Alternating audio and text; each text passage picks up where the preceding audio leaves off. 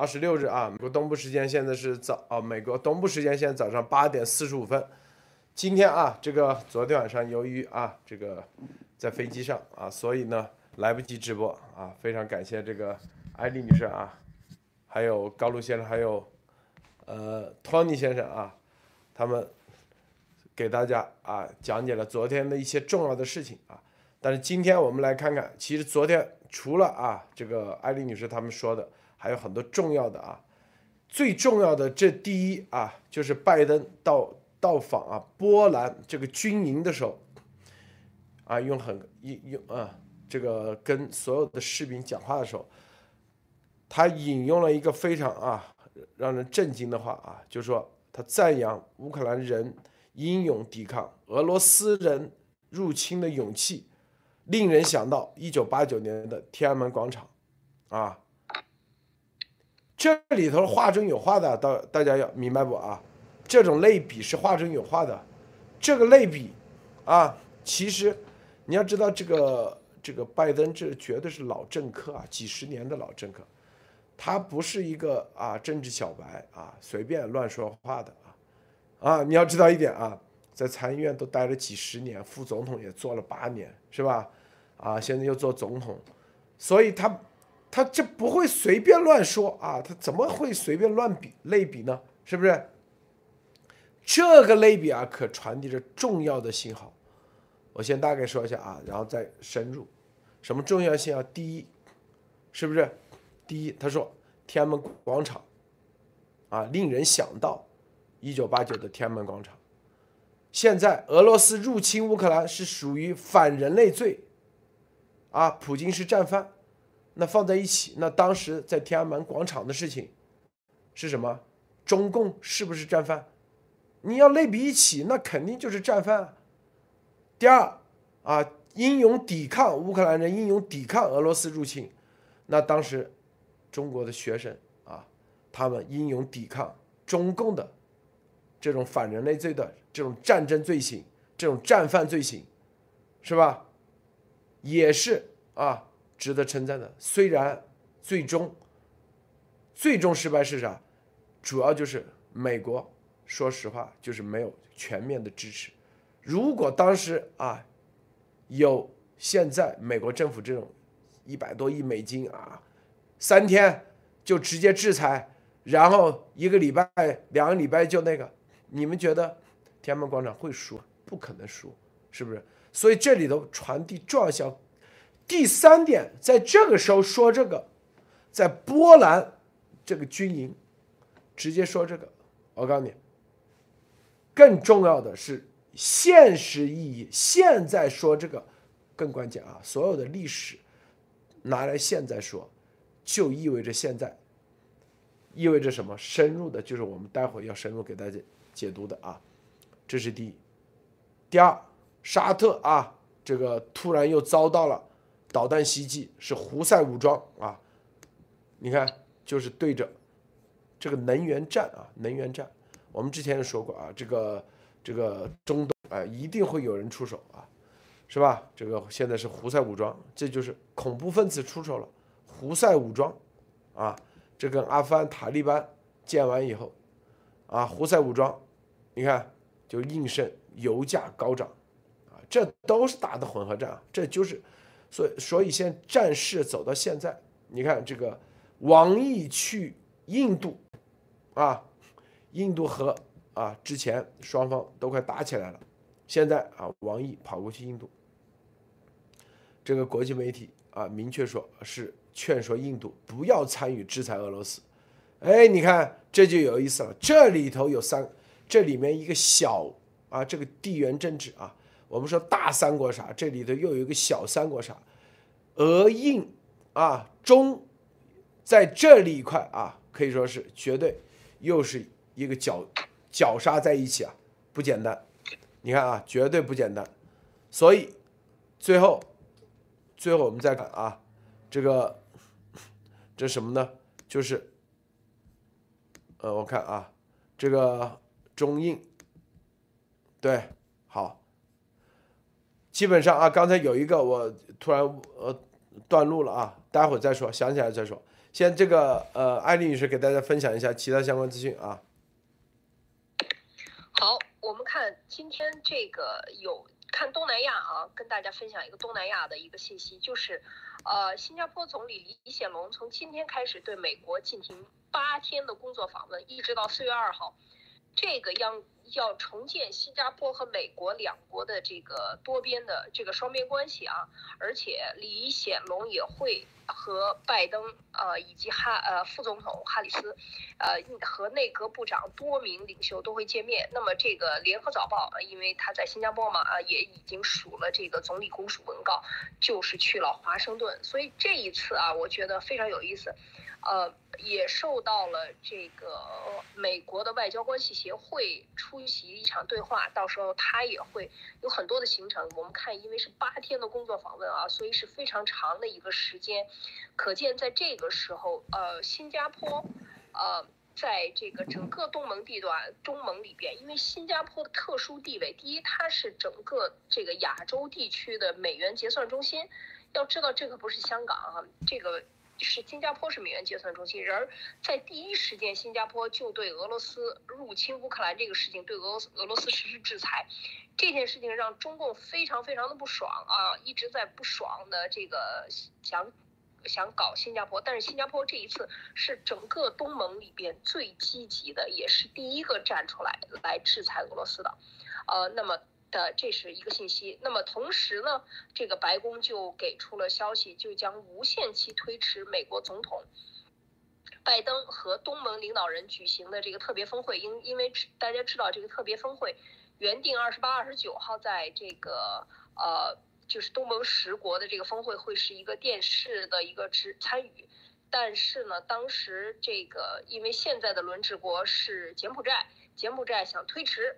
然后呢？那这个今天马上白宫的发言人这个帕萨奇呃沙奇就说，这个拜登会啊迎接李李显龙的到来，同时呢无限期推迟这个峰会的日期。所以你看到这是非常有意思的一个动作啊。那而这这个时候，中共呢一直你看呃王毅在上蹿下跳的到处窜访，已经在这个西亚呃南亚呃包括阿富汗啊。这个巴基斯坦啊、印度啊三家在这个访问完了以后呢，他其实一直在拉拢最近的东盟啊，是非常重要的一股力量。到底怎么站队？各个这个各个国家都有不同的角色啊，都各自回归。要知道每个国家的来源可不一样。每个国家曾经的殖民地都不一样，有法国的，有啊荷兰的，有英国的殖民地，在整个东盟地区，还有美国的啊，像菲律宾这样美国的盟友，所以各自的这个态度都不一样啊，所以中共一直想拉拢整个东盟跟着他走，所以现在的这个角力呀，啊，在海底下的桌子底下的这个一通乱乱乱动，应该讲啊是非常的激烈。好，就分享这些，路德。嗯啊，高卢先生，你分享一下。啊，好的。那么就是呃，今天呃，今天呃是巴黎时间凌晨，然后呢，大纪元，然后就发布了一个啊，就是截获的啊，关于啊青岛海关呃，就是就是查出来那个汉坦病毒的一个就是一个文章啊，大家可以在我们这个推特上看一下。然后呢，呃，首先要分享的是啊，就是乌克兰官方发布证实那个资讯呢，啊，就是俄罗斯南部战区呢。第四十九联合武装集团军中将指挥官啊，他在入侵乌克兰的战役中啊，就是呃已经阵亡了。然后这对就是可以说呢，是对打击俄罗斯入侵者是一个一个是非常重要的一个信息。呃，在十八小时以前啊，就是说咱们昨天路德社节目也提到过啊，就是南非的一些就是反应。那么法兰西共和国呢，呃，昨天和南非进行了一个特别会晤啊。里面就是谈到了关于乌克兰的局势。那么大家也都知道啊，就是法国在非洲，它有个外号叫“非洲宪兵”。那么它这时候和南方进呃和南非进行特别呃会晤，呃包括是外交上的啊。那么可见这里边是有很多后续的发展是要是要改变的。呃，然后还有就是七国呃呃集团外长就朝鲜发射洲际导弹，然后也是发表了一个相关的一个外交声明。好的，谢谢罗先生。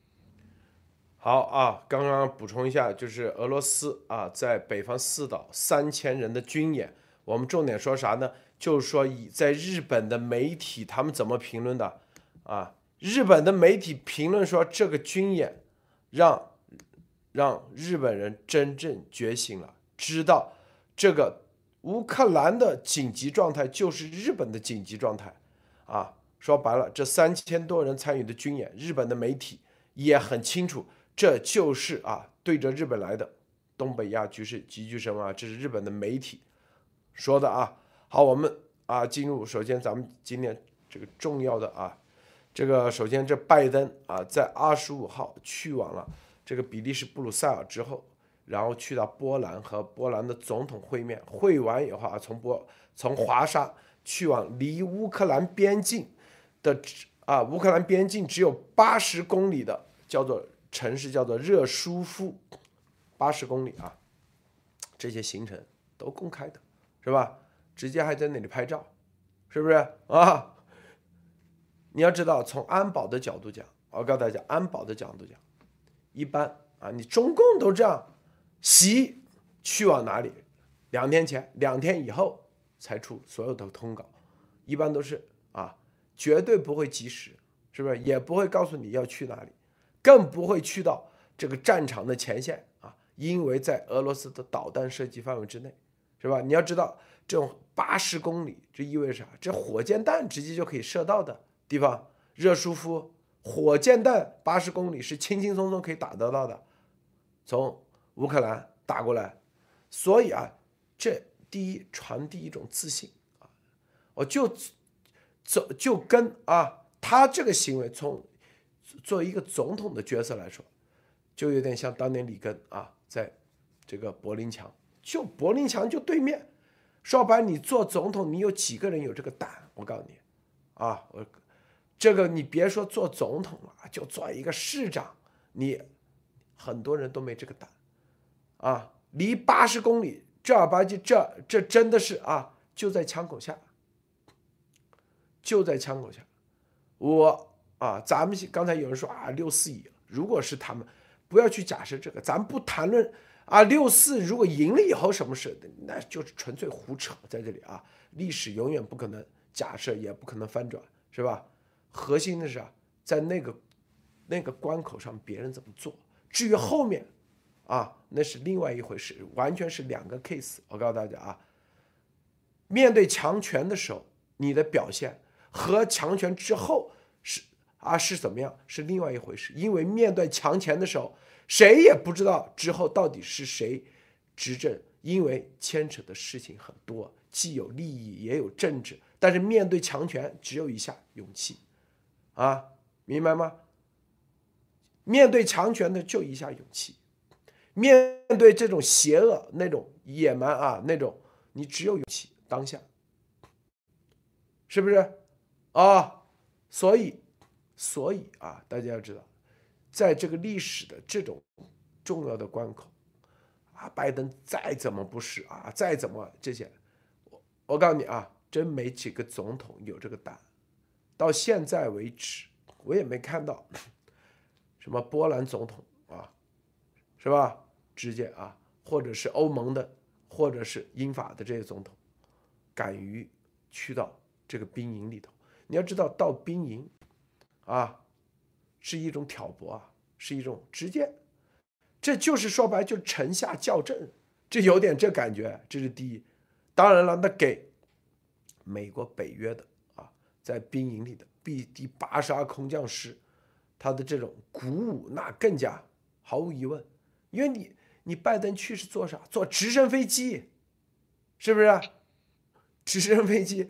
如果俄罗斯在这个时候一个导弹过去防不住咋办？这所以很多人啊，你想做美国的总统，你你正儿八经没有一个啊，这个特别是战时总统啊，你没有一个大的心心脏，你根本啊直接被吓死。我跟你说啊，是吧？恐你说之前恐怖分子进不了你身，那现在直接俄罗斯还进不了你身吗？啊，恐怖分子没核武器，俄罗斯可是有核武器的，八十公里算啥？他只要扔到，啊，说白了，扔到你五十公里外，一点事都没有啊，就是就直接把你给灭了。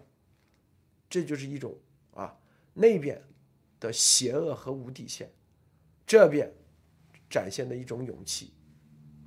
更重要的，是吧？他在这里还直接说普京就战犯，就我跑到你楼下，我说你就战犯，你能把我咋地？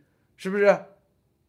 这不就是挑吗？我相信任你你你们自己啊，你们可以用一个演戏的方式啊，就是演员角色的方，你把你换到普京这个角色，底下离离你啊门口就没多远，然后说你是战犯，还并且他不是一个普通人，是直接你的，直接你的啊，你觉得他是老的不行了，老年痴呆了，是不是？直接就你是战犯，跟这么多人说，他这战犯啥意思？这战犯可再次称普京为战犯，可他是跟军人说，我告诉大家啥意思？我告诉你们，我就已经给你们军人下达了命令，战犯人人抓而诛之，就这个意思。他这个总统就是命令在战场，总统就命令，就告诉你啊，军队的时候。哎，你对面那个就是战犯，我说了他是战犯，啊啊，你们自己看着办，就这么意思啊。回头执行完，你说是总统说的就行。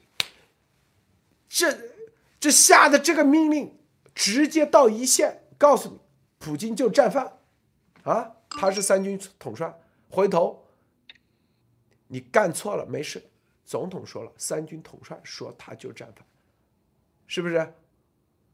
我告诉大家啊，如果是在电视直播，媒体宣传说战犯；在外交层面，那叫外交口令啊。这个到军营说战犯，我告诉你啊，那绝对就是普京，立马你们有机会就那个啊，是不是？有任何事，总统杯，就这概念，大家知道？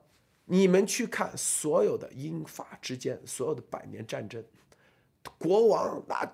在战场，你像那个勇敢的心，那个谁演的？吉梅尔吉布森，在战场之前是不是？喊话喊对方，然后鼓舞士气的时候，是吧？一句话，谁啊是把对方的手机给那个，这就有点这概念，就有点上战场之前的这个喊话，对方就是战犯。我今天说了啊，因为在战场上你要知道一点啊，统帅啊，说白了。就是命令，话话语就是命令。战场可不说，哎，比如说连长啊，给底下下任务说，哎，你给我签个字，你刚才说的话认，万一不认，没这规矩。我告诉你，战场就是一句话就是命令啊。同时对叫板，熊大熊二，这说太对了啊。普京是战犯，然后乌克兰。现在局势就跟天安门一样，是吧？所以大家想想，在这里把这话说出来，还用视频直接给你直直播放出来，是不是？你说够不够狠？安利女士，你说说这个拜登这这行这这这几句话够不够狠啊？艾丽。听到没有？喂，可能艾丽姐没开麦，反正还在线。好，高伦，你说这个话说的够不够狠啊？好，艾丽，你说这话说的够不够狠啊？是的，呃，应该看到这个呃，稍等，我把这个声音关上。好的。好，现在就是说这个，嗯，呃，应该看到就是说整整个的这个呃，拜登啊，在这个战场上说话的这个发言，我觉得他是一个非常明显的，又让我想起了这这个小布什啊。要知道小布什这个当时的呃。九幺幺这件事情的这个态度和斩钉截铁对恐怖分子的打击，以及这个一系列的这个迅速的动作，让我看到这个拜登确实是他经历了这几十年，奥巴马时期也好，小布什时期也好，他都是在这个参议院里边，当时是呃外交委员会的这个负责人是吧？他一直是参议院里边的这个主要负责人，所以就是这一系列的经历，我觉得他是真的是老政客啊，非常有经验。第二呢，就是刚才路德讲到在军营里的这个讲话，我也是在看啊，就军营里讲话，他的确实是他的意图不一样。这个时候是兵临对方城下，他在对方城下的军营里边跟军人讲话，这个就是，呃，就像路德刚才讲的，现在是战时总统啊，绝对是战时总统，三军统帅，他给出的话。他其实不用说什么话啊，虽然他说话这个还是有一点让人感觉很多人嘲笑他，但在这个时候，不管他说出的话是什么样，他的这个行动都已经是证明了，就是像你看八十二空军师已经到了那个地方，所以他对自己的士兵在去讲话，而且。是兵临对方的城下啊，然后是我杀到你家门口去，在我的这个军营里边去鼓舞士气啊，确实是这个，而且他这这个动作确实是非常的呃，应该讲是呃不一般的，所以我觉得给呃对方和和整个的北约以及给这个俄罗斯造成的这种压力都是非常大的，所以我觉得现在基本上就是拜登的这一次讲话，包括内容啊，等等一下我们再讲这个内容，确实是。哦，我觉得他这一次这个鼓舞士气啊，他从一口气去了多少个地方，既见了北约，见了欧盟，呃，见了这个 G 七啊，开了这么多人的大群的会议，站在中间啊，所以我觉得这一次就是他来牵头往前推进的这个决心是非常明显的，所以我觉得他这个劲头有点小布什的样子啊，路德。拜登啊，这一次对着兵营的讲话。刚才啊，第一说普京是战犯，就有点像小布什说啊，萨达姆啊，萨达姆就是啥通缉令？记不记得当时啊，伊拉克战争有一个扑克啊，通缉令有个扑克牌，大家记不记得？有一个扑克牌。前两天我去啊，某某啊某执行那个，他们就把当当时那个扑克牌亮在他们的他们的军队啊最牛的啊，当时执行的军队的展厅。我一看，我不是萨达姆吗？大王是萨达姆，小王是谁谁谁？除了这以外，第二个是吧？说俄罗斯敢用生化武器，我们美军啊，意思就是就会出兵乌克兰。说白了，就是敢用，立马就上去灭你啊！立立马就上去灭你啊！记住。美军、美国出兵啊，就大家要知道，美国出兵永远要解决一个什么事情？不是解决外面的事情，而是解决美国内部的问题。因为美国一旦出兵，美国内部就会说啊，你为了大选，你又在这里是不是故意搞战争？你故意发动战争，你用各种阴谋发动战争。你看到没有啊？哪怕你。干得很好，把别人灭了，最终也会被别人。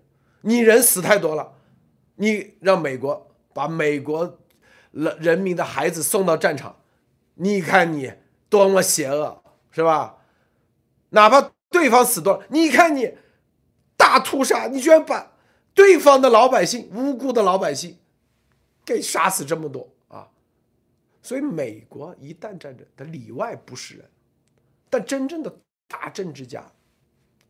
我告诉你，就是要在这个时候坚定的知道哪个方向往哪边走，绝对不能啊脸皮子薄啊，说两下就哎呀呀，赶紧赶紧哦，别别别别打了，别打了，是哦，把别人打死了这么多啊，咱们不行不行，是吧？但是自由它从来不是免费的。美国二战时候的罗斯福啊，罗斯福新政。被啊多少人抨击啊？说罗斯福故意啊设局让日本人攻击珍珠港，加入太平洋战争，然后最后推行罗斯福的大政府战略啊，要把俄罗美国变成社会主义，这帽子都摘上来了。幸亏罗斯福是小儿麻痹症，说白了也是啊后到后期的时候，基本上身体。你知道，你你们知不知道，一九四几年罗斯福去世前几个月，基本上啊，基本上那都是啊身体，因为基本上说话都没，包括在德黑兰和压塔的时候，罗斯福身体都已经快不行了，很瘦很瘦，瘦干瘦干的，看见没有？这就是美国，美国伟大就在这啊！咱统帅不需要展现多牛逼，天天啊壮的跟个是牛一样啊，又是骑熊，又是驾的战斗机，咱这罗斯福是不是也一样啊？一个腿都走不了，然后最后 快灭的时候，快把希特勒日本灭的时候，身体都弱成这样，这就是伟大，就一不是一个总统啊，就一说白了，不是所有的你的体系的伟大，不是寄托于某一个人，这是他牛的地方。当然了，在关键的位置上，你你一定这个人也很关键，但是不是寄于他，这个是两个概念啊。就你每一个螺丝钉，你必须得那个，但是不是说你一定要觊觎这个螺丝钉，但离不开这个螺丝钉，这是美国体系的伟大。你看啊，接下来拜登说说，现在乌克兰的啊这个三十多岁的女子站在一辆坦克前，手持步枪，令人想到发生在天安门广场的事情。他说那就是天安门广场。啊，用以此是来称赞乌克兰人民的勇气和韧性，勇气和韧性。用啊，大家知道啊，这个这个历史上战争很多，对抗独裁、对抗专制、对抗啊，包括捷克啊，当时很多对对着坦克去的，多的去了，包括南联盟大屠杀多的去了。为什么现在？他唯一挑出来天安门，因为跟中共有关系。如果这个事是和捷克有关系，他一定说啊，这个当年捷克啊，捷克之春运动啊，如果跟匈牙利啊，布达佩斯入侵啊，如果阿富汗，如果跟阿富汗有关系，反正他有很多事件，就是历史的事件，记住是拿来用于现在，他暗示很多东西的，暗示很多东西啊。天安门广场，美国总统，大家记得个啊？到现在有几个啊？提都不敢提六四天安门广场，发现没有啊？提都不敢提，别说在军营里提，别说在现在这种紧张局势、随时核战争的时候啊，别说现在啊，中共实力比以前强这么多，这个时候提。是吧？所以，他在这个时候提是有所指的，啊，让中国人让世世界不要忘记天安门广场六四，啊，更加不要忘记中国人在六四上当时站出来的这种勇气。同时，啊，更重要的，是不是？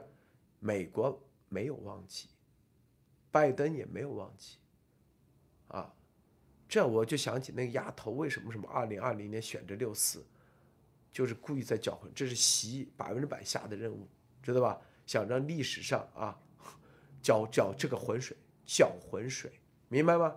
啊，但是有用吗？我们说历史，所以一定要有正确的一个历史观。什么叫历史观？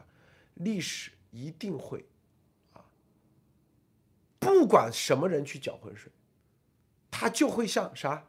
由于时间的沉淀，清的就会变清，浊的变浊，真的一定是真的，假的一定是假的，这就叫历史观。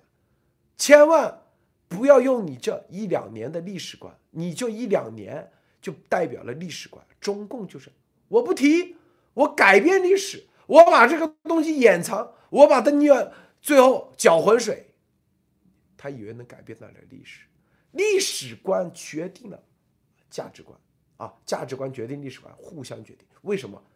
因为有的独裁者他以为他能够改变历史的认定啊，他以为他能够通过他的啊个人的什么。把历史的认定都给能够改掉，是吧？这狂妄，告诉你改变不了啊，是不是？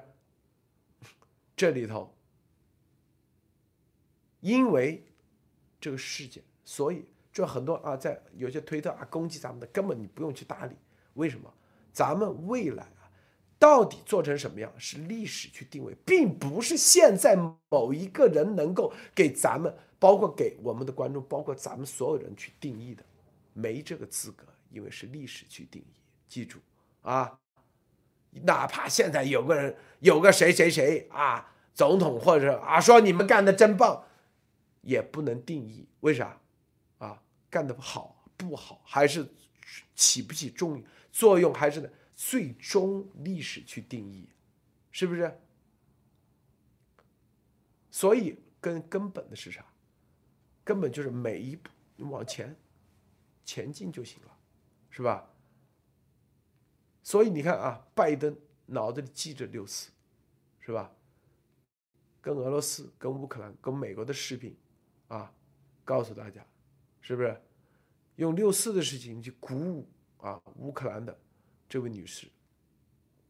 同时啊，全世界，我相信媒体又一个热潮，一定是再次谈论六四，谈论啊六四之后美国的对华政策。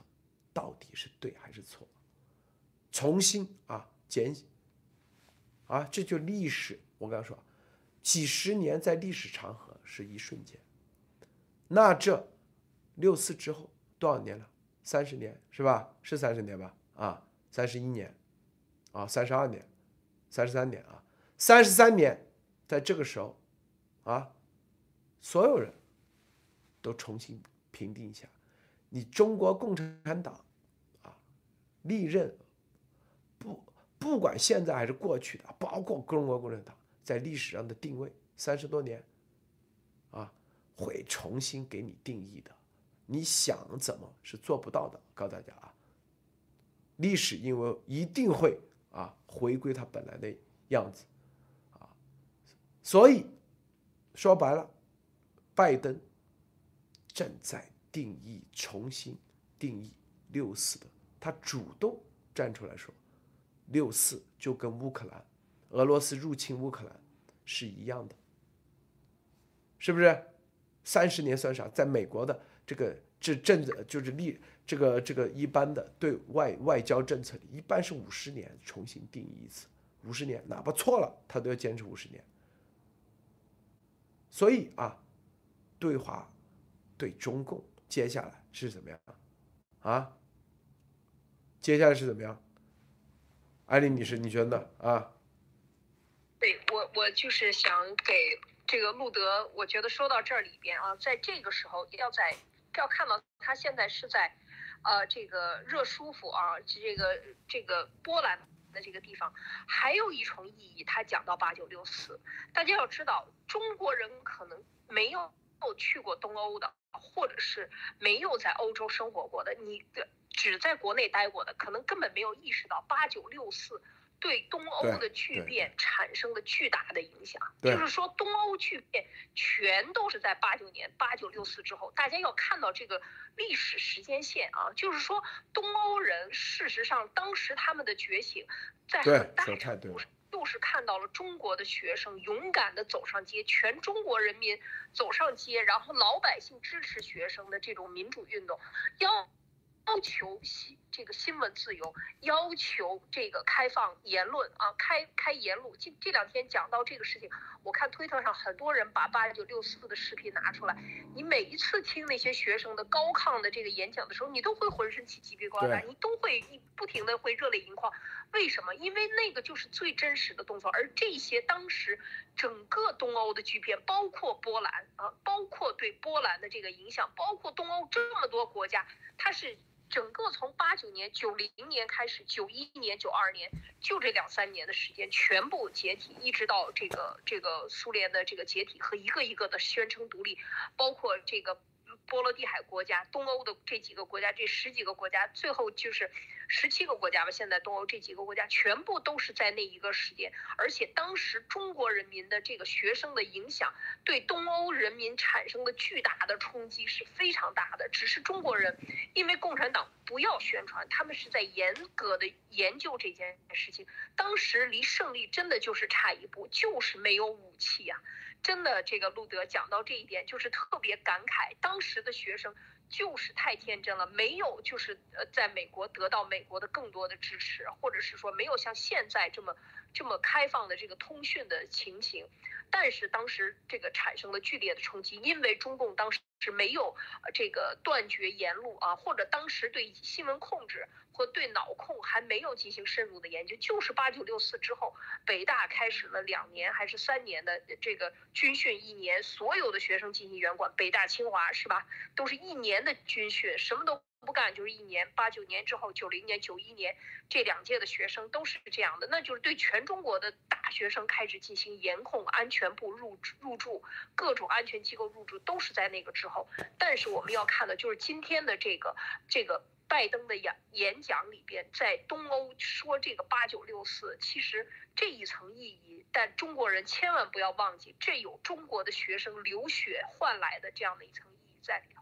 所以今天反过来，他们的抵抗，是不是也反射了当时中国人的这样的心声？所以刚才路德讲到的这个这个，我又在看，呃，拜登在他的这个这个军营里的这个演讲，和他这个意义绝对是一语双关，一语多关。他提到八九六四，就是当时你能够独立出来，从俄罗斯从苏联独立出来，当时为的是什么？为什么今天乌克兰就能够？就能够这样的一个小国家能对抗俄罗斯，因为他的言论自由，他新闻放开，他真正的去拥抱了过去三十年，拥抱了西方的文明，他已经完全不可同日而语。俄罗斯还老套子，还在这个在普京的领导下，不仅没有走出叶利钦，没有沿着叶利钦的路往前走，而且走回了沙皇的路子。习近平也是一样，也是要走回什么复兴，是吧？这个倪匡也讲的，这个要搞复兴，这不是就要搞复辟吗？搞皇权的复辟嘛？那倪匡多，这是一语道破了习的这个话。所以你看，所有他们要搞的都是历史的倒流，而真正的像乌克兰能够站出来，今天能够这么成功的这么多乌克兰人民、乌克兰军人抱着这些孩子在路口，这些他们对人之间的互相关爱，这是在乌俄罗斯的这个军营里和中共的军营里永远看不到的，因为他们在走一个倒流。所以今天讲这个的意义就是文明推进，包括呃拜登的这个标题也是，到底是要拥抱真正的这样的文明民主啊？当然他讲的是这个制度，还是要去这个呃去维护一个独裁？到底这个世界的文明的价值观往哪个里去走？而我们的军人就是他给美国军人讲话的时候，我们要保卫的是什么？就是还是这样的一个价值观和这样的一个体制，只有这样的体制才能保卫每个人的自由。所以我觉得他说到了关键点，而这个关键点似乎它的源头又和中国人有关。所以今天既讲给中国人听，也讲给中国人的对立面旗包子他们这样一群人听。所以这个真的是一语多关啊，让人非常感慨啊，路德。是的，这个你像之前川普总统香港提都不敢提，是吧？提都不敢提。一句话的支持他都不敢有啊，这种事情，是吧？如果啊，说实话，这个香港的反送中运动死了这么多人啊，包括他们的这种勇气一样的啊，这都是改变改变历史的重要的事情。然后他在这里说啊，你这个就跟八九六四一样，那你现在的啊，现在的世界的乱局就是因为六四之后。美国对华政策的错误、错误方向，啊，所以才有乌克兰人在遭遭受第二道罪，世界遭受第二道罪，是不是？就是中共在背后搞事，是吧？俄罗斯有着俄罗斯啊，叶利钦之后的转向，俄罗斯现在的啊不断的独权独裁，包括。这不都是因为看到了中共起来了，是吧？每个人都心痒痒的哦，原来搞独裁、搞专制也可以那个。美国都是睁一只眼闭一只眼，啊，只要不戳破美国，是吧？美国的利益，只要这些人只要跟他们绑在一起，你看你就那个可以啊，经济也可以搞上去，啥都可以，可以忽悠啊洗脑，这是专制体制。这些人看到了希望，这所有的希望都是啊中共制造出来给他们看到的，所以，所以他这话也是话里有话，就是乌克兰现在的抗争。将会引起，就像当年六四啊对东欧的一系列的影响一样，也会引起反过来，因为任何它是有因有果的，说白了有因有果，是不是？就反过来，就你现在乌克兰的问题来源于俄罗斯，俄罗斯啊的问题来源于前苏联，前苏联的问题是吧？在解体的时候，之所以解体，啊。六四给他们的这种信心，是不是？然后各种事件碰撞在一起，啊，看着六四好像离当时欧洲这么远，实际上有一条暗线，它是真正起到了这种作用。所以你现在乌克兰看着好像跟中共啊离得挺远，其实全方面交织在一起，一样。接下来就是中共的全面解体啊，因为。拜登，哎，说白了，这话其实已经说得很清楚了。你这里只管抗争着，美国全面的那个，最终一定要啊用这个事把中共给解了，给解了，是吧？彻底解决这些问题，这才是关键点。这个高露先生你怎么看？啊，对。那么呢，就是说啊，刚才那个路德先生和艾丽姐说到的啊，这个八九六四的事情。那首先呢，就是八九年六四，它这个事件呢，就是说可以理解为，就是欧美啊，欧美是从呃呃从这个政治上算是放了啊，就暂时放了中国一把。对。呃，他虽然给那个对，就虽然给那个就是啊中共进行了就是啊武器禁运，但是呢，他还是让这个中共啊苟延残喘了，一直到现在。所以说。呃，在邓之后呢，才会出现啊，就是江的啊，就所谓的闷声发大财，然后呢，才会就是呃，就是发展出中共的这个解放军的这个就是超限战计划。所以说，呃，就我我个人感觉也是，正是因为欧欧美当时对中共没有下一些狠手，所以说才导致了今天的一些呃一些一些因果关系。呃，而且呢，去年呢，就是说。在二零二一年的十一月份呢，习近平啊，他应该，如果我没记错的话，他是应该是有一个中共的两个历史决议，他在这个两个历史决议中，他就是再次否定了就是中中国大陆人民就是反抗暴政、反反抗那个中共政权的这个关于六四的这么一个呃一个事件，他把它其定性为好像是定性为反革命的事件啊，呃，就习近平是这么定性的，也就是说，他还是站。就习近平和他这个党还是站在了就是人民的他这个对立面。那么此时呢，呃，就是呃，拜登总统呢，他这时候呃再次提出六四八九六四事件，就是我个人感觉就是说，欧美的将要啊是给呃中共算总账的时候就到了，也就是像姚呃呃杨小平先生说的啊，这是一个百年未有的一个历史。大变局，那么我觉得咱们每一个人真的都是可以，是很快就可以看到这个大变局。好，谢谢陆德先生。啊，除此之外啊，这个拜登的讲话啊，这个在兵营里传递这样重要的信号，专门给他直播出去啊，说白了就是视频给他录下来放出去，传递的信号再明显不过。他不仅仅是给军军营的军人讲话，也是给啥？也是给告诉。中共听，也是告诉普京听，普京你就是战犯，告诉中共八九六四这个仗，啊，一定会全面重新算。说白了啊，说白了，大家想过没有啊？乌克兰人，你们只管啊，只管那个，你们强身后有强大的啊，全世界的正义力量的支持啊，是吧？绝对不会再出现八九六四那个事，在乌克兰的事情上再次出现。意思是，乌俄罗斯绝对不可能让他拿下乌克兰，俄罗斯也不可能让他在北约啊这些国家有任何的半寸再往前走。告诉大家啊，我们首先啊要知道几个概念。第一，普京下一步要进攻波兰，这是他的进攻计划。他能不能进，能不能拿下，那是另外，那叫结果。我们说的都是计划，最后展现的结果是不是展现的历史的结果，是吧？有一有二有三，是不是？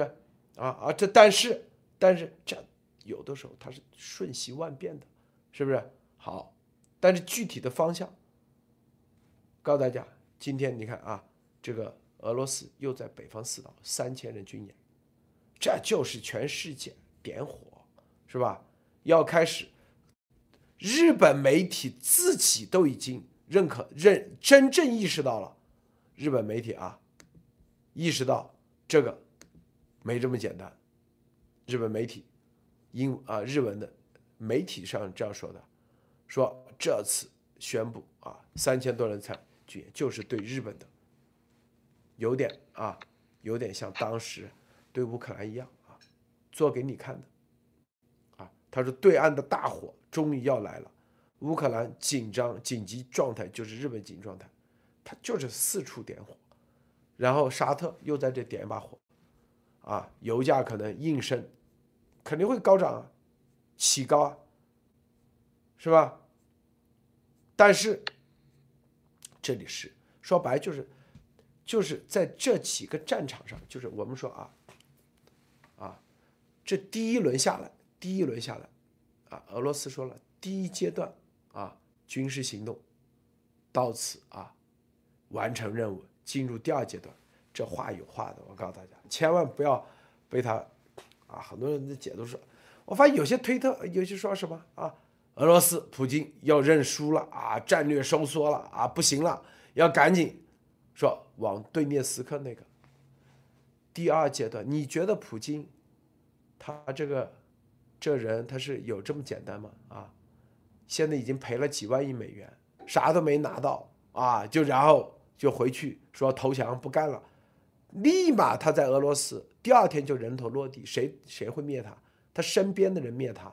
俄罗斯这个民族是不是认的是强者，认的是强者，认的是斯大林这种啊，认的是这种之前尼古拉斯二世这种他们的。所有推崇的啊，他们的什么大帝都是这种，都是前面节节败退那个啊，后面，所以他普京所谓的第二阶段，根本不是战略收缩，绝对不是什么啊，一定是啊，说白了就是乌克兰啊，可能调整打法，乌克兰的话，可能基本上差不多。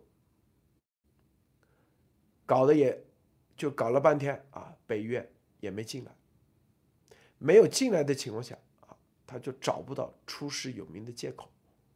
第三啊，换打法，换打法，因为他现在这个在乌克兰的打法，他是很被动的啊，他是被动挨打。这个不是俄罗斯军队不行，而是就是你像美军你在。阿富汗战场一样也是很被动的，因为别人是用啊游击队的打法，你主力在那里，动不动骚扰一下，今天搞一下，明天搞一下，并且还有美国毒刺导弹支持，那肯肯定是很被动嘛。你又找不到别人，是吧？他知道他换打法，是不是？那你因为这啥？这不是。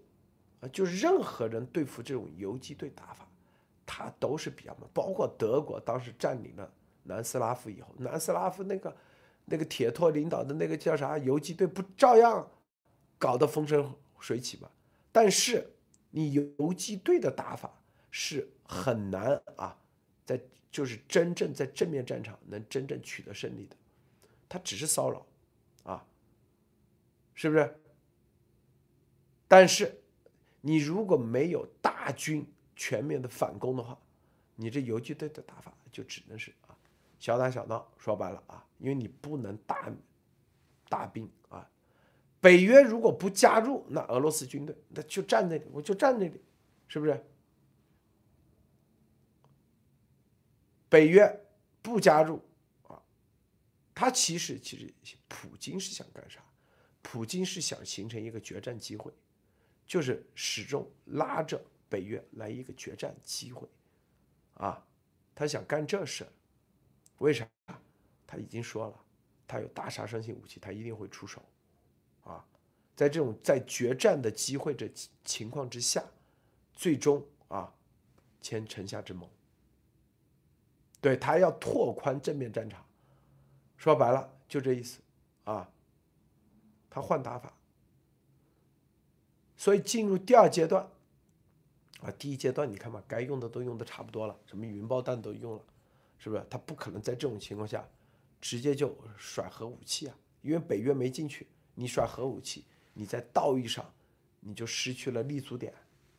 记住，打仗打的就是道义，打的就是立足点啊。在这虽然你可以随便搅浑水，但是啊。你本自己的人也会看你的，你如果自，你任何啊，你看历史上啊，这所有的，包括斯大林啊，哪怕他哪怕杀杀啊，这个大清洗杀了几十万啊，这个是是是什么司令啊，什么元帅都杀这么，但他对楚可夫啊绝对很认可，发现没有？很容忍啊。当时打柏林的时候是两股力量，这个斯大林对朱可夫啊。从南边走，另外一个叫什么什么谢什么元帅啊，从北边，两边一起让他们竞赛。当时朱可夫是大元，就是元帅的这个集团军元帅头头头，还故意搞了一个跟他竞争，是吧？最后啊，看到那个叫什么谢什么盖夫什么元帅，快拿下柏林的时候，他让他停住，让朱可夫拿下了柏林。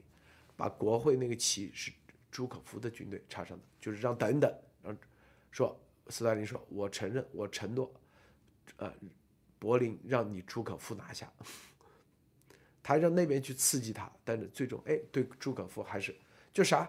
我一说这些独裁者，这些啊刽子手，啊，他不可能是孤，最后如果混到孤家寡人，就跟是吧？这是像张飞一样睡个觉啊，这都被底下的。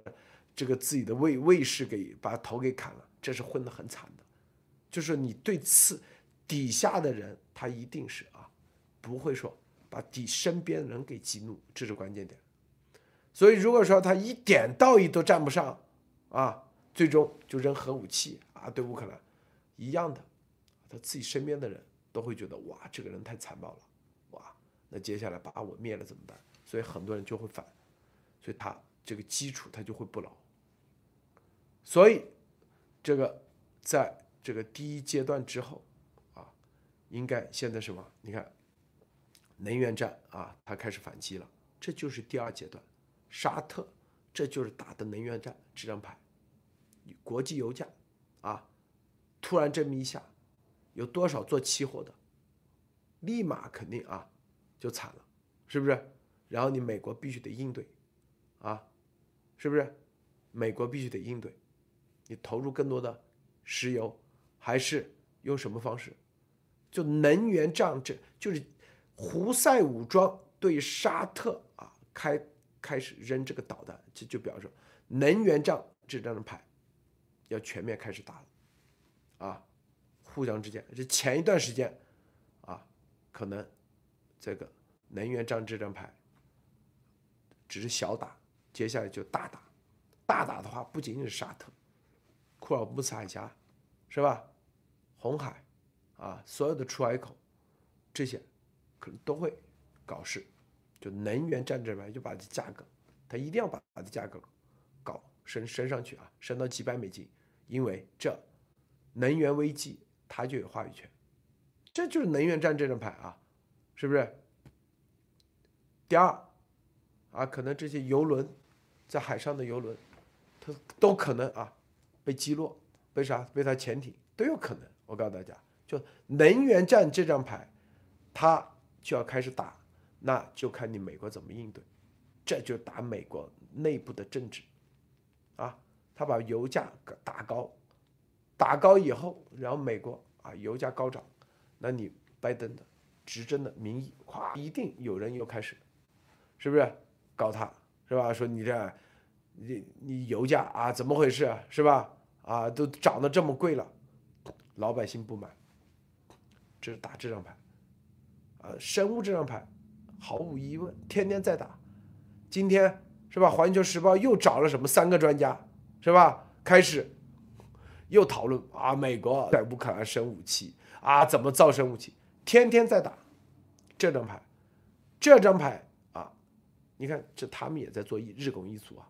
是吧这张牌准备的时间越长，啊，并且是天天在干，你就知道在准备大招，绝对是大招，并且这张牌是站在正义角上角度，并且这张牌一出来的时候，可能啊，可能会立马啊，输的一方可能就会直接投降，直接投降，啊，都有可能，输的一方啊，记住生物战这张牌，不是大家想象的这么简单。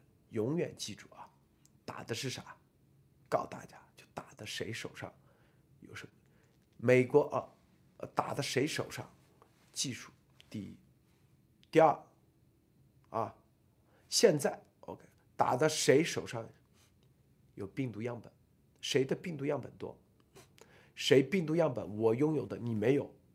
未来我告诉你，你这就是最牛逼的一张牌。我的生物多样性。我可以知道这个人类的序列基因，掌握的更多。现在中共一直在做铺垫，俄罗斯也在做铺垫，美国都在做铺垫。大家看啊，就是之前啊，说白了就是要明打，就生物这张牌要明打。我告诉你啊，什么叫明打？就大家说你也在干，那我也在干，就这意思啊。你美国一直在干，干这玩意干这玩意，回头我也干，那就是合合理合法了，知道吗？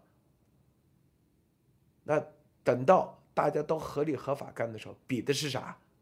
比的可不是你再去要嘴巴说啊你啊你犯规，等于说大家都犯规了，大家都犯规，比的就是谁手上真正有两把刷子。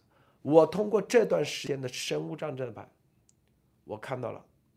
他们在升级，升级，告诉大家啊，就是手手上都有王炸，美国也有，俄罗斯也有，中共也有。我告诉你，这个东西都在准备升级中，啊，这话我不戳破啊，自己你们在推特去理解，自己去讨论。我这话里可是暗藏了很多信息的啊。这个艾丽女士。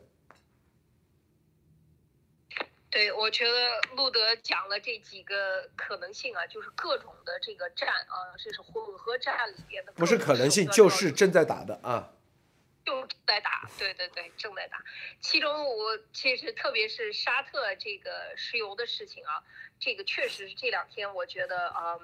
欧洲、美国要给欧洲供一百五十亿桶，呃，一百五十亿立方米的这个天然气的这个事情，我觉得这个让普京有点慌了，就是这种感觉。普京说：“我按照协议来给你供石油、供天然气啊，我这个北溪一号、北溪二号我都可以给你供。北溪一号俄罗斯过境绝对给你按这个没问题，但是你要用卢布给我结算，等等等等，就是说。”这一系列我都能看出来，这确实是能源战在这个关键上，我要能不能卡住你脖子？如果欧盟不能不被俄罗斯卡住脖子，让美国来供，以及这个这样能够找到疏通的方案，那俄罗斯肯定要升级。我觉得这就是这两天讲的这个，他说第一阶段已经过了，第二阶段，我我觉得这就是。肯定，你你要是收紧的话，那你就是死啊！肯定是摁住你，往死里打你，肯定是这样。那这个时候只有升级，那升级就是多种的这个多路多头共进啊，一起往前进。所以这个石油、石油、天然气这个能源战，确实让人看到今天对俄对这个呃厂这个呃沙特的攻击啊，这个对炼油厂的这个攻击。就是非常明显的这个蓄意啊，就是蓄意，确实是在炒这个油价。哦，你对我这边没有问题是吧？我这油又不能一口气都卖到中国去，那你现在好，我卖不了油，你也别指望买好价钱的油，我要让全世界都给你搞乱，这样的一种心态啊，这就是往死里拼的这种感觉，就是升级。全面的确实是让人觉得这个非常的这个邪恶啊，就是邪恶势力无处不在。你看胡塞什么都是传统地俄罗斯的势力势力范围，中东的还有叙利亚。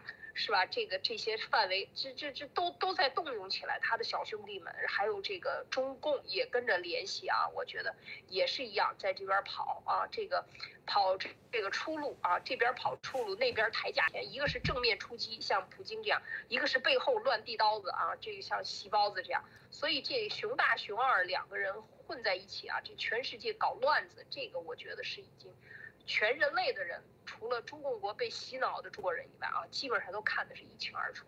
所以我觉得这个确实是这个升级。刚才又讲到了这个呃生物战啊，刚才路德讲到的这个生物战里边，就是美国有自己的武器啊，我觉得这个还是很震惊啊。刚才路德讲到的，俄罗斯有自己的武器，那中共有自己的，互相之间都在准备着这个。所以我觉得现在的这个。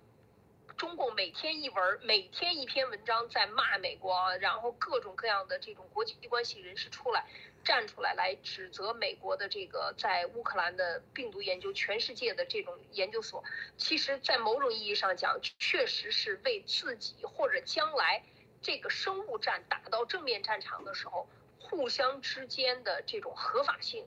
我觉得全面在做铺垫。你美国这样弄，你拿证据不拿证据？你不拿证据，我也干。我干的时候，我也不给你证据。就是说，这种是这个抹黑，可不简简单单是抹黑，这是一个战术的打法，就是为将来混合战。你进入战场了，那我要进去打你。到底谁正义，谁不正义？没打赢之前都说不清楚。所以就是在这个浑水摸鱼的时候，越把水搅得越浑。啊，对于将来出击越好，全面出击对他越有越有利啊，所以我觉得这个这个确实是在预热的过程当中啊，路德。这里我呃我纠正一下艾丽说的啊这一点，首先啊，这个你要知道一点啊，这个任何实力是啥，啥都一定要去研究，但是我们不说过吗？美国是啥，最牛的东西都有。但是绝对刀枪入库，这是啊，真正讲实力。实力是啥？实力啊，是你啥都有，但是你就不用啊，用到该用的地方，你能控制得住。就是这个人是吧？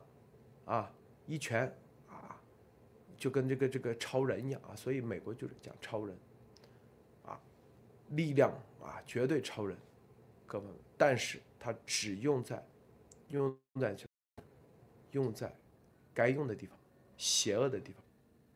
谁伤害平民，他用，而不会用在。但但你说有，你说他有不会有没有这个超人的能力，那你就是太幼稚了啊！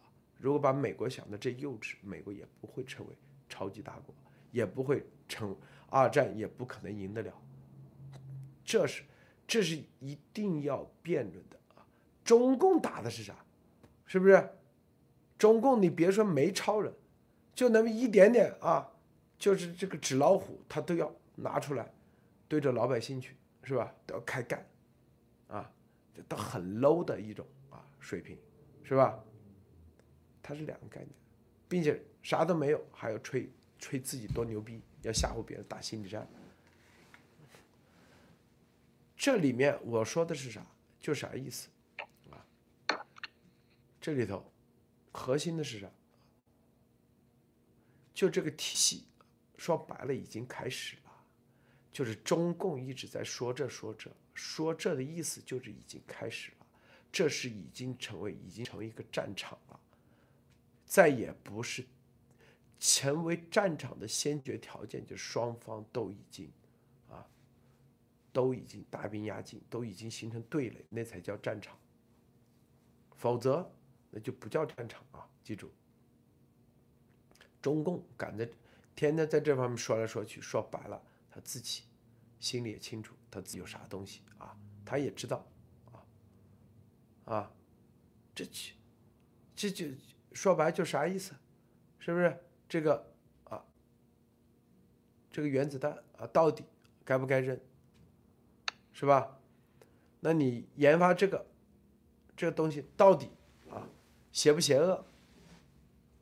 那美国最后定义的就这样嘛，啊，因为你，所以我们才用，就这意思。因为你足够邪恶，所以我们才用，就这逻辑。但如何定义你足够邪恶，是吧？啊，这个得做足够铺垫。但是你说我有没有啊？我们有没有原子弹？这个东西你自己去猜，是吧？啊，能不能一下把你灭了？你自己去猜，就这么简单。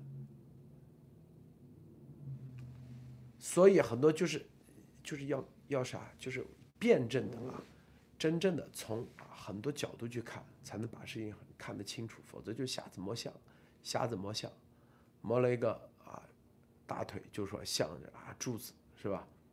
这是关键点。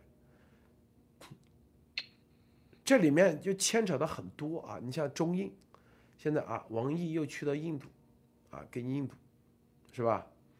印度跟俄罗斯关系一直很铁，为什么跟俄罗斯关系铁？因为自古俄罗斯想通过印度来牵制中国，中共啊，不仅仅是中共，是整个中国啊，就是哪怕共产党不在了，俄罗斯的他的所有的地缘政治战略就是通过印度来牵制。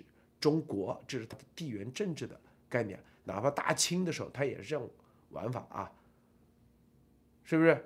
就远交近攻嘛，最简单，就这么简单，是吧？啊，然后所以啊，俄罗斯一直巴结印度啊，要啥给啥，又是支援，又是之前航空母舰都是俄罗斯的，各方面支持啊力度。这你你想你在家里突然有人天天。提着东西又是嘘寒问暖，又给你送礼，又又又跑你家啊！你家这个水龙头坏了，我给你修啊！你家那个要背煤气罐，我就给你背。你能挡得住吗？挡不住的，我跟你说，就俄罗斯对印度就这样，是吧？然后来首阿北，哎，你家那个邻居啊，你看天天这个，你看昨天扔的垃圾扔的门口都不收拾的啊！你家那邻居他挑就是要把中国的中国中印的冲突挑起来。这是俄罗斯一直在干的啊，这很正常。我告诉大家，这是任何啊啊，他这种挑，所以俄罗斯和印度的关系一直很铁，一直很铁。但是印度由于和英国的这种关系，由于印印度和俄罗斯关系很铁，所以印度之前在印太战略里头它不重要。为啥？因为美国觉得你跟前苏联关系太铁了，所以我对你不放心啊，所以一直在印度这里，西方啊，虽然它是英联邦国家，但是一直属于啊，把印度放在一个就是所谓的第三世界啊，第三世界就是你自己玩你的，我也不支持你，我也不那个随你玩啊，你想怎么玩就怎想怎么玩就怎么玩，我也不给你各种支援。技术上啊也被我的产业链也不往你那转移，反正你印度本身一几千年来以来都是一盘散沙，印度几千年都是天天打啊，曾经有一千多个国家，就南亚大陆啊，永远凝合不在凝聚不起来，曾经一千个个全是很小很小，骑着几十头象就可以开始那个啊，对，印度就是西方世界啊，而印度呢，由于印度。他自己，他分等级嘛，是吧？所以很多高等级的、高种姓的啊，基本上都跑到西方去了，英国啊，这些所有地方都美国去了，啊，那些百分之百啊，所有的思路都跟着美国走，啊。但印度由于这种种姓制度，内部啊，就像那个白虎那电影讲的，底下。就下就是下面的种姓对上面的种姓那种仇恨，那种上千年的啊这种隔阂，以及他的这种仇恨根深蒂固。由于你啊这个上层的跟着英美走了，所以底下的肯定他就你的敌人就是你的朋友就是我敌人，就形成一个这样的逻辑，所以他们也去不了英美啊。说白了，英美的所有的东西。什么最先进的都也到不了他们那个，他们世世代代都是住的很穷、很破、很破的地方，所以这个呢，对苏联的无产阶级啊，之前无产阶级革命啊，共产主义有巨大吸引力，巨大吸引力。但是印度又玩选票，每人手一张选票啊，这底下这帮是有大量的选票，所以印度就有很多政客就为了收集这些选票，就会跟前苏联走得很近，啊，这就这个逻辑逻辑链，就它是搅在一起的。由于啊之前俄罗斯啊挑中中印之间，所以中印之间矛盾很深啊，是吧？现在啊，王毅突然间啊过来，跟印度啊搞好关系，是吧？大家看明白没有？啊，所以跟印度搞好关系，在这一刻，这个俄罗斯实际上又占了主导权，占了主导权，是不是？什么意思？就是印度作为这个地缘政治的这张牌，这张牌，啊，它是一个很。很分裂的社会，很矛盾的社会，它是一个很矛盾的社会。就是地缘上，它又分了很多很多个邦，很多很多个小的城联邦、城邦啊、州啊，然后种姓上又分了这么多种姓，然后是吧？然后里面这个贫富差距又相差很大，然后它又是选举制，所以这里面啊。所以啥呀？因为然后他互相之间啊，各个地区之间，他不像咱们这个啊，呃，湖南跟湖北人或者他就有点啊，这某个地方的和某个地方世代为仇，因为他是历史上经常打仗打了，就互相之间打，你打我，我打我，我打你，打了一千年，天天打，经常打，所以在这个时候，所以相互之间地内部的地区。和一个地区的人，人都互相不买账，都看不上，都啊，这就是这概念。所以在这个里头，啊，中共是吧？美国其实，在印度这个，并不是很看重啊，并不是很看重啊。跟为什么呢？印度其实它这个为什么不是很看重的一个主要原因是啥？说白了。就是太复杂，没没有，就是没有任何一个啊，可以在印度啊，你真正有有一种思想，有一种价值观，或者有一种文化，能把印度整个你很难很难啊，很难，非常非常难，这是他的这个问题之所在。所以，中共现在搅搅印度这盘浑水，说白了就是又自己给自己啊，又。给俄罗斯相当于啊，又弄进去，又又啥，又中了圈套。艾丽女士，我不知道您怎么看？哦，关于呃印度这个，确实是我觉得它是一个小三国杀啊，就是，但是大家要看到印度这个，现在他跑去拉拢呃拉拢印度啊，包括说咱们俩之间的这个战争的事情啊，可能和谈，可能破冰等等。这都是不不寻常的。大家要知道，我觉得中共这边啊，他想制约俄罗斯的这个牌是没有什么牌的。俄罗斯对中共的这个入侵和占有的土地啊，包括外蒙古，除了外蒙古一百五十万以外，还有一百多万土地被分割出去，最后当时成了苏联的这个土地一部分进了俄罗斯。所以我觉得就是说，他这个之间的这个撬动和到底这里边的角。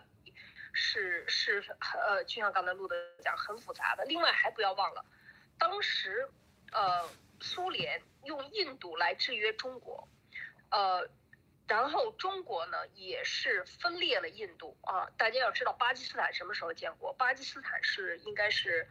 呃，四七年左右啊，成为英英联邦的自治地。然后呢，成立共和国应该是五六年。大家要知道，这个五四年还是五五年，当时去搞的这个呃万隆会议啊，是周恩来第一次出国，然后也是印度的总理尼赫鲁当时邀请他去的。但是你看，事实上巴基斯坦的分裂，巴基斯坦和这个孟加拉的分裂，从印度分裂走了，中共拉着巴基斯坦来制约印度啊，然后俄罗斯是。呃，苏联是拉着印度来制约中国，然后两个之间，巴基斯坦之间就是你你说我坏话，我说你坏话啊。巴基斯坦跟中国人是好兄弟，是印度人的敌人，这是巴基斯坦被洗脑的这个做法。但是为什么这么搞？啊，其实我觉得就是说，这就是这一个地缘地区里边互相远交近攻，包括为了围围住印度，当时毛泽东定的，呃，跟西兰。呃，就是呃，斯里兰卡跟斯里兰卡关系好，跟把这个印度分解成巴基斯坦和孟加拉两国，东边一块割下来，西边一块割下来，这两块儿让他们搞独立。中共在里边下了多少力气？最后中共把巴基斯坦拉过来，用来反制于印度。其实这都是多年来中国和苏联之间角力的这样的一个结果。事实上，这两个地区这所依靠的两个大国是非常清晰的。这个是这么多年形成的，但是也没有太多年啊，因为这个巴基斯坦原来也是英国的殖民地，应属印度的一部分啊。然后巴基斯坦和这个，呃，巴基斯坦人能听懂这个乌乌尔都语，乌这个包括印度也能听懂巴基斯坦的这些话，他们之间的语言都是非常混杂的在一起的。所以他们这一个地区的乱，就是中共要控制这个地区，一直中巴走廊，一直得拉到这个呃伊斯兰呃，就是我们说。呃，伊朗的这样的一个地区的一个重要的走走廊，它要进行这个控制，所以他们一直都很乱。所以我觉得说到这里边的时候，刚才路德讲到这个对印度的这一块的争取和现在做法，我觉得有一种可能性就是可能觉得控制不住俄罗斯的这个对。就是这种危险啊，威胁，可能这是一种动作，或者是这个动作里边套动作的一种做法，就是寻求一种抓手和一种力量，来能够保护自我的这样的一种做法。但是事实上，这就是我们一直说，如果战争打败了，如果输家是中俄方，他们两个会死掐的啊，一定会，他们和他们之间的小兄弟都会打起来。所以我觉得这些动作都看出来就是内部的压力。当肉没有了的时候，蛋糕越来越小的时候，这个互殴一定是一个必然的结果。那么接下来就是呃，就看嗯他们能不能通过升级和扩大战场和增加更多的战场来为自己寻求这个生存的空间啊。这是我我的看法，路德。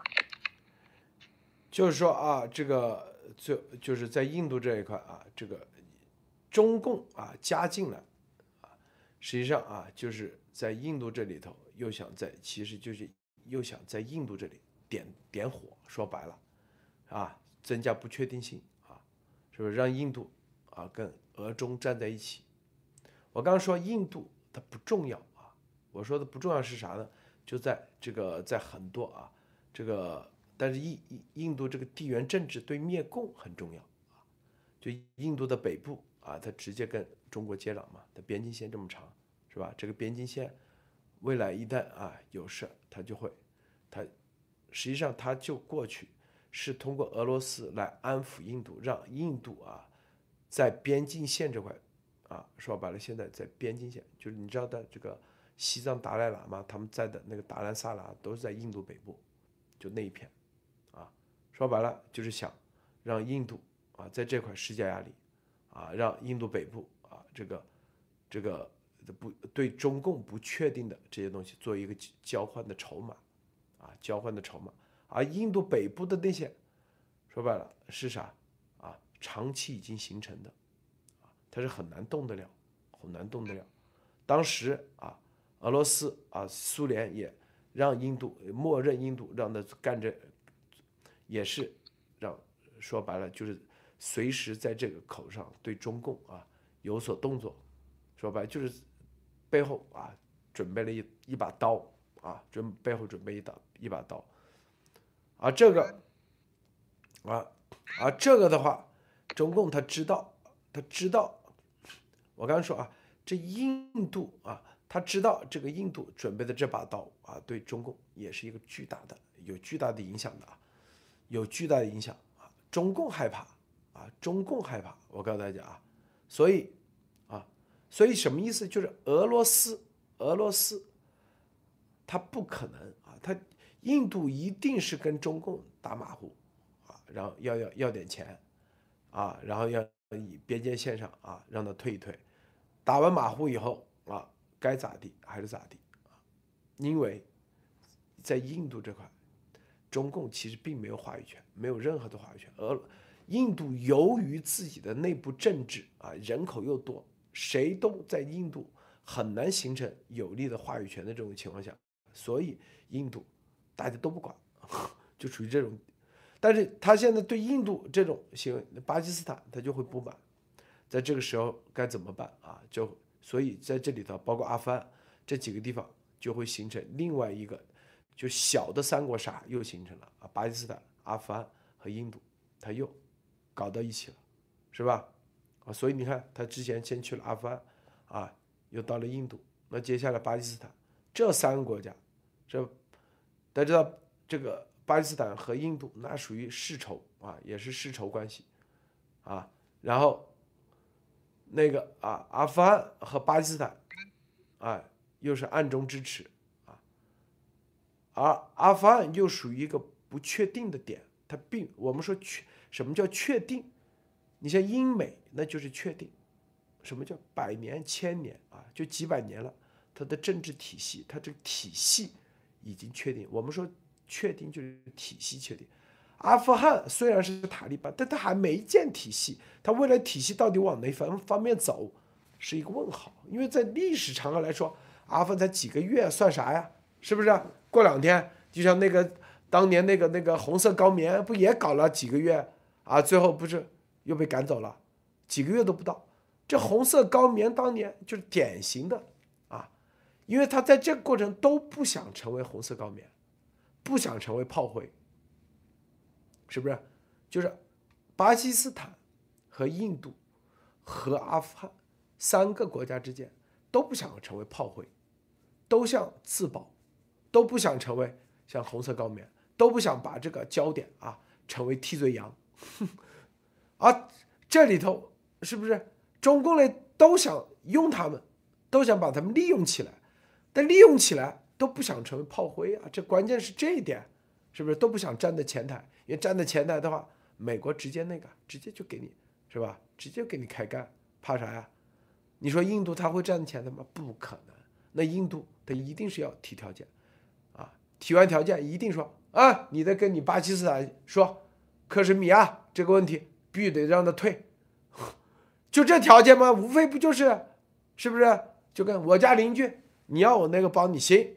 我家邻居昨天啊摘了我三个桃子，你让他给我赔三十个，就这意思，是不是？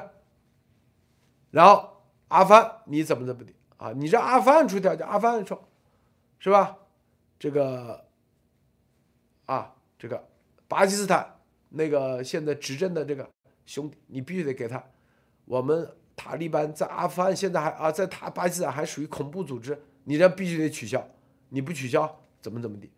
啊，给我们的，因为巴基斯坦跟阿富汗这个接触很紧密，非常紧密，啊，他即使因为为什么巴基斯坦对阿啊对塔利班列为恐怖组织？因为这里头是危害到他们的利益的，是不是？